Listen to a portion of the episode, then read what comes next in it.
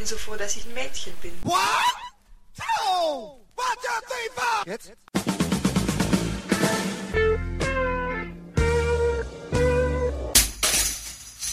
Herzlich willkommen in der Kulturviertelstunde von www.kulturwoche.at und einem Interview mit Martina Schwarzmann. Das aktuelle Programm der bayerischen Kabarettistin und Liedermacher trägt den Titel Darf's ein bisschen mehrer sei, das auch in Form einer Doppel-CD bei Südpol Music veröffentlicht wurde. Martina Schwarzmanns Texte punkten mit Sprachradikalität und deren überraschenden Wendungen irgendwo zwischen Hans Söllner und Fredel Fesel. Ich traf die sympathische Künstlerin nach einem Auftritt im Kabarett Niedermeyer in Wien. Gesprochen wurde über TV und anderen Alltagsskurrilitäten. Gute Unterhaltung wünscht Manfred Horak.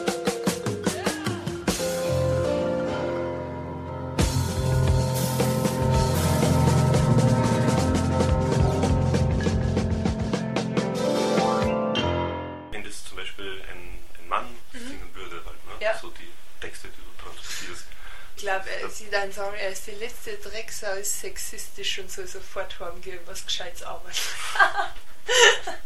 ja, ich bin so froh, dass ich ein Mädchen bin. Es gibt ja viele äh, Kollegen, die wo sagen, sie beneiden mich drum, dass ich halt äh, so Sachen sagen kann. Und ich mach's gern. Gibt es in Bayern viele Frauen, die Kabarett machen? Es gibt schon Oder einige. Musikkabarett halten? Äh, es, also Musikkabarett jetzt eher weniger. Musikkabarett gibt es, da fallen mir jetzt zwei, drei ein. Äh, es, also es ist selten, dass eine Frau allein mit einem Instrument auf der Bühne steht. Da gibt es Lissi Aumeier und äh, ja, und nur ein paar. Aber äh, viel fallen mir da nicht ein. Mhm. Wie, wie bist du dann dazu gekommen? Ich habe äh, ich hab mit 12 Jahren schon Gedichte geschrieben, habe dann mit 16 eine Gitarre geschenkt gekriegt, aus den Gedichte Lieder gemacht und dann habe ich so die ersten Auftritte gehabt bei Vereinsfeiern, äh, bei Geburtstage und bin da immer weiterempfohlen worden und es ist immer mehr geworden und irgendwann habe ich auf die ersten Kleinkunstbühnen gespielt, habe dann mein Soloprogramm fertig gehabt und habe dann zum Arbeiten aufgehört, genau, weil ich keine Zeit mehr gehabt habe. Das war wirklich vor vier Jahren, so wie du das erzählt hast, oder? Das ist vor, vor viereinhalb Jahren sowas Ja. war's. Wie werden deine Texte angenommen eben in Bayern? Wo es ja, also in Wien ist es ja, also überhaupt in einer Großstadt, denke ich mir, ist ja das Publikum ein liberaleres. Hm, das darf ich so nicht sagen. Nein, die meisten, die in der Großstadt wohnen, die kommen auch vom Land. oder nicht, nicht die meisten, aber, aber sehr viel, sehr viel, die ins Kabarett gingen oder so.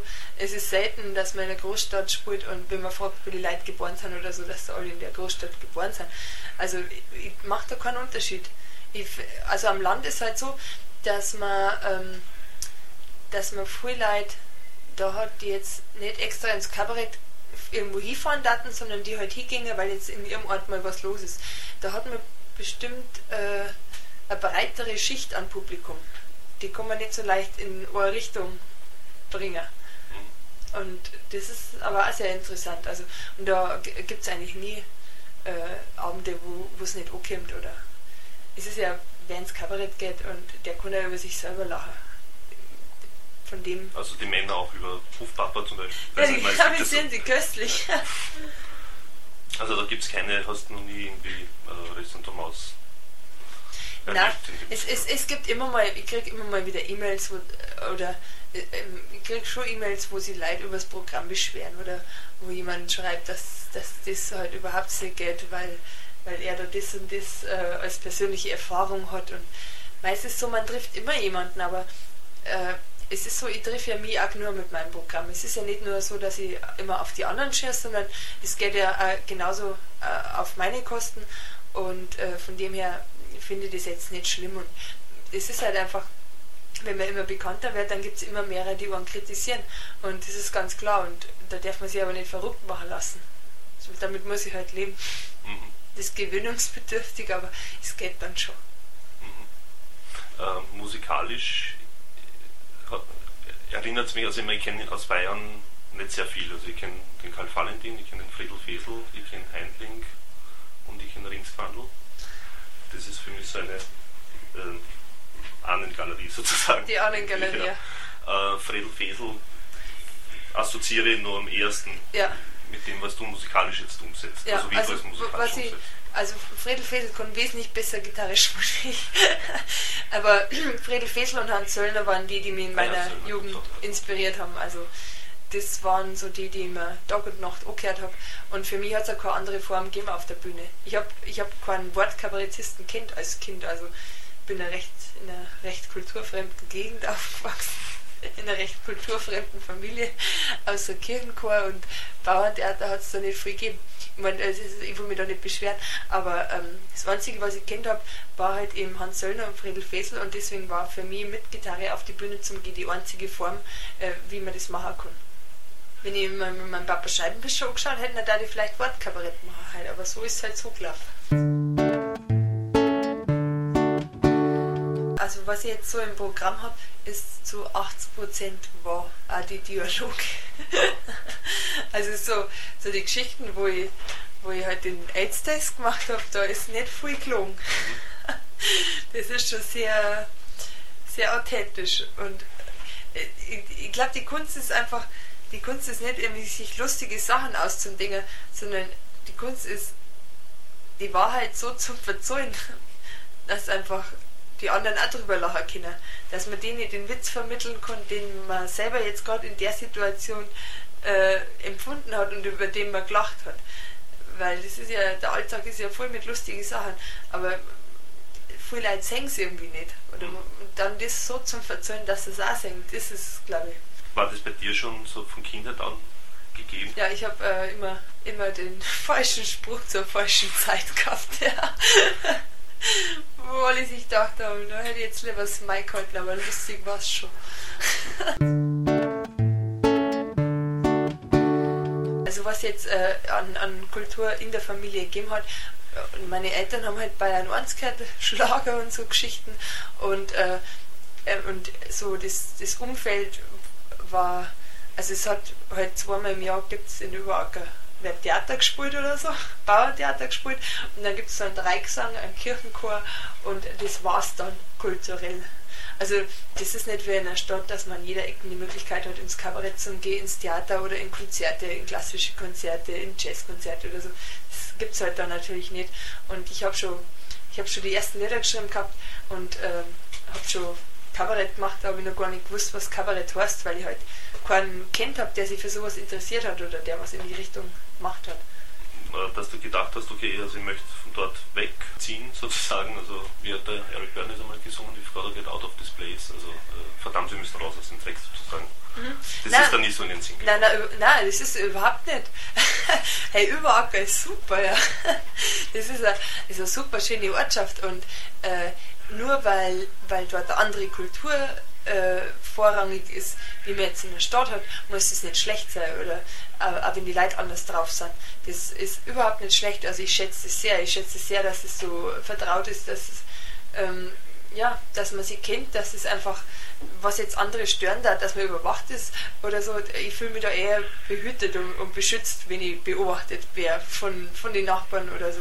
Also ich finde, dass es ein sehr gutes Miteinander dort ist und ich bin froh, dass ich dort aufgewachsen bin und wohne immer nur dort und wohne gern dort, weil ich, weil ich die Leute sehr gern mag. Also es gibt da nichts, wo man sagt, raus aus dem Dreck oder so. Überhaupt nicht. Darf es ein bisschen mehr sein, äh, haben wir gedacht, als äh, guten Titel fürs zweite Programm, weil wir gesagt haben, also darf es noch ein bisschen mehr von mir sein, wollte es noch ein zweites Programm haben. Und äh, das Lied heißt eigentlich äh, der Fleischfachverkäuferinnen-Fetischist und ist auf, beim ersten Programm dabei. Da haben wir, muss ich ehrlich zugeben, nicht ganz so weit gedacht. Das ist ein bisschen irreführend. Aber jetzt ist schon spät. Nicht zu Ende gedacht. Mhm. Ich habe gedacht, du immer zu Ende. So ja, wenn ich, wenn ich Programm mache oder so schon, aber wenn ich sowas wie eine CD mache, das ist eher so, das, ist, das nervt mich total. Das muss ich mir dann, das muss ich mir 50 Mal anhören, bis das passt und ich kann mich selber nicht anhören. Ich finde das eine Katastrophe. Wenn ich mich selber anhören muss, das ist für mich eine Qual. Welche Entwicklung sozusagen hast du da genommen im Vergleich zum ersten Programm oder wie unterscheidet glaub, sich dieses vom ersten eben? Ich glaube, dass, äh, dass bei dem Programm sind die, sind Texte origineller, die, die Wendungen in die Texte sind, sind andere oder die Themen sind ein bisschen abgefahrener und es ist einfach, äh, wenn ich so ein Programm schreibe, dann verwerte dort das, was mich jetzt momentan bewegt und was mich berührt und was für mich momentan ein Thema ist. Und deswegen spiele ich dann ein altes Programm nicht mehr, weil das für mich dann kein Thema mehr ist. In, Im alten Programm, da habe ich erlebt, das geht über die Pubertät von meinem kleinen Bruder, der ist inzwischen 20, da komme mir blöd vor, wenn ich auf der Bühne stehe und ein Lied über seine Pubertät singe, weil es ist einfach nicht mehr aktuell. Und ähm, ich will immer das machen, was mir jetzt momentan entspricht und was ich momentan vertreten kann. Und wenn man jung ist, dann, dann entwickelt man sich noch und ändert auch seine Meinung mal in gewisse Sachen. Und dann will ich einfach all die Sachen äh, die waren zu der Zeit gut, aber jetzt ist dann auch vorbei und dann spüre ich das neu. Und so geht es mir jetzt auch, wenn ich, ich schreibe jetzt gerade am nächsten Programm, am dritten, und da gibt es jetzt Lehrer, die einfach, äh, die schon total gern spielen darf, aber nur zurückhalten muss und ich freue mich jetzt auch schon wieder sehr aufs dritte Programm. Danach entscheidest du, welches Lied oder welche, welche Nummer oder so dann ins Programm kommt. Welche Qualitätskriterien müssen vorhanden sein? Die muss, äh, das muss musikalisch angenehm zum Ohren sein, das muss äh, vom Thema her so sein, dass ich sage, das ist nicht ein Allerweltsthema. Also ich, ich vermeide die üblichen Themen, die wo jetzt, ich glaube in Österreich ist es nicht so schlimm, aber in Deutschland gibt es sehr viele Stand-up-Comedians, die wo halt ihre Themen runterrattern. Da geht's, äh, da heißt es neulich in der Bahn, neulich beim Supermarkt an der Kasse, ich bin jetzt wieder Single und neulich bei Ikea. Und das sind halt Themen, die ich versuche zu vermeiden dann. Oder einfach, ich versuche eher die, die abgefahrenen Sachen zu thematisieren oder wo sie dann Leute hey, da habe ich, hab ich noch nie drüber nachgedacht oder da kenne ich ja kein Lied äh, drüber. Und sowas. Äh, und, und dann muss ein Lied, es muss überraschen, also es muss auf alle Fälle was sein, wo nicht absehbar ist. Ich überrasche sehr gern. Vielleicht ist das eben diese Pointe, was ich vorher gemeint habe. Das Quasi, Überraschen. Ja. ja, und es muss auf alle Fälle, es muss ein Thema sein, das für mich interessant ist. Also. Sollte eigentlich klar sein. Also ja, aber es, man kann ja, man, man kann ja, äh, Programme machen über Themen, wo man weiß, die laufen gerade gut. ja, aber ich glaube schon, dass das Publikum das mitbekommt mit der mhm. Zeit, ne? würde ich mal sagen, weil wenn es das, ja, ich weiß nicht, wie viele Auftritte du im Jahr absolvierst, aber. So 200 wenn du das 200 Mal machst, ein Thema, was dich nicht interessiert. da wird es schwierig. Nein, es ist, ich mache eigentlich nur immer die Sachen, die mich interessieren. Sonst kann die Arbeit geben, wenn ich Sachen machen möchte, die mich nicht interessieren.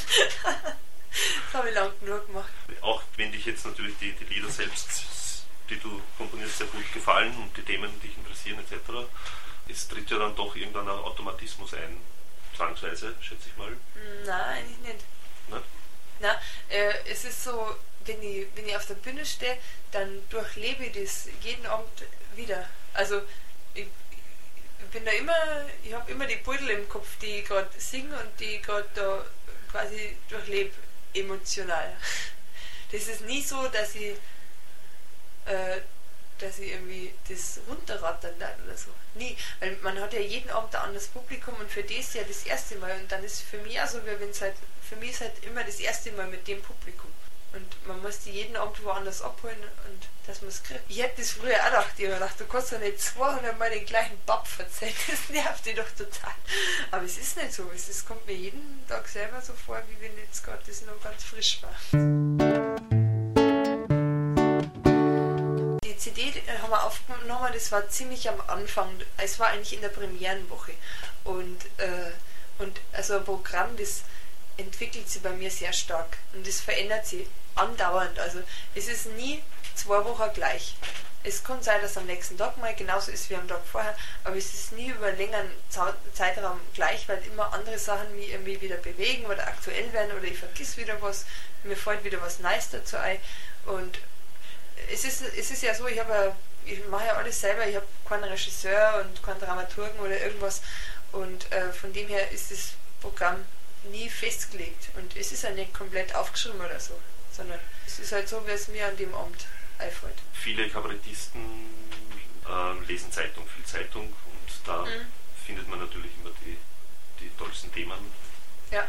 Äh, ist es bei dir auch so, dass du eben zum Beispiel aus dem Nachrichtengeschehen jetzt allgemein dass ich da Zeitung, Themen finde.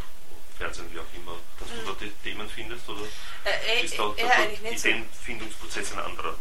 Bei, bei mir ist, der, ist es was anderes. Also Fernsehen schauen tue ich schon mal gar nicht. also höchstens zwei Stunden im Monat. So.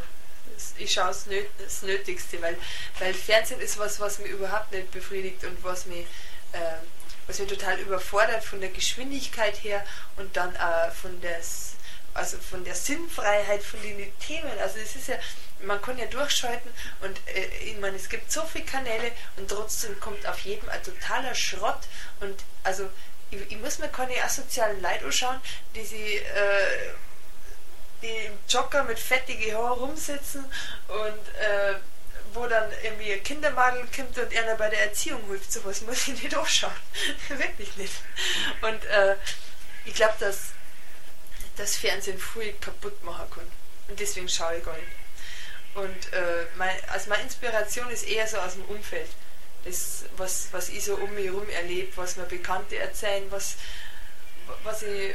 Also ich unterhalte mich sehr viel mit Leid und mit Leid in alle Altersgruppen, also wirklich vom, vom Kind bis zum Kreis und, und da erfahrt man sehr viele Themen oder schnappt interessante Sachen auf, die interessant sind. Und beim Zeitunglesen kommt hin und wieder mal irgendwie eine gute Idee oder wo man denkt, das war jetzt lustig, aber das ist dann doch eigentlich eher äh, sehr vergänglich oder viele haben es dann nicht gelesen über das, was man sich gerade lustig macht. Und ich habe immer lieber so die Sachen aus dem, aus dem privaten und aus dem direkten Umfeld und das, was ja jeden betrifft.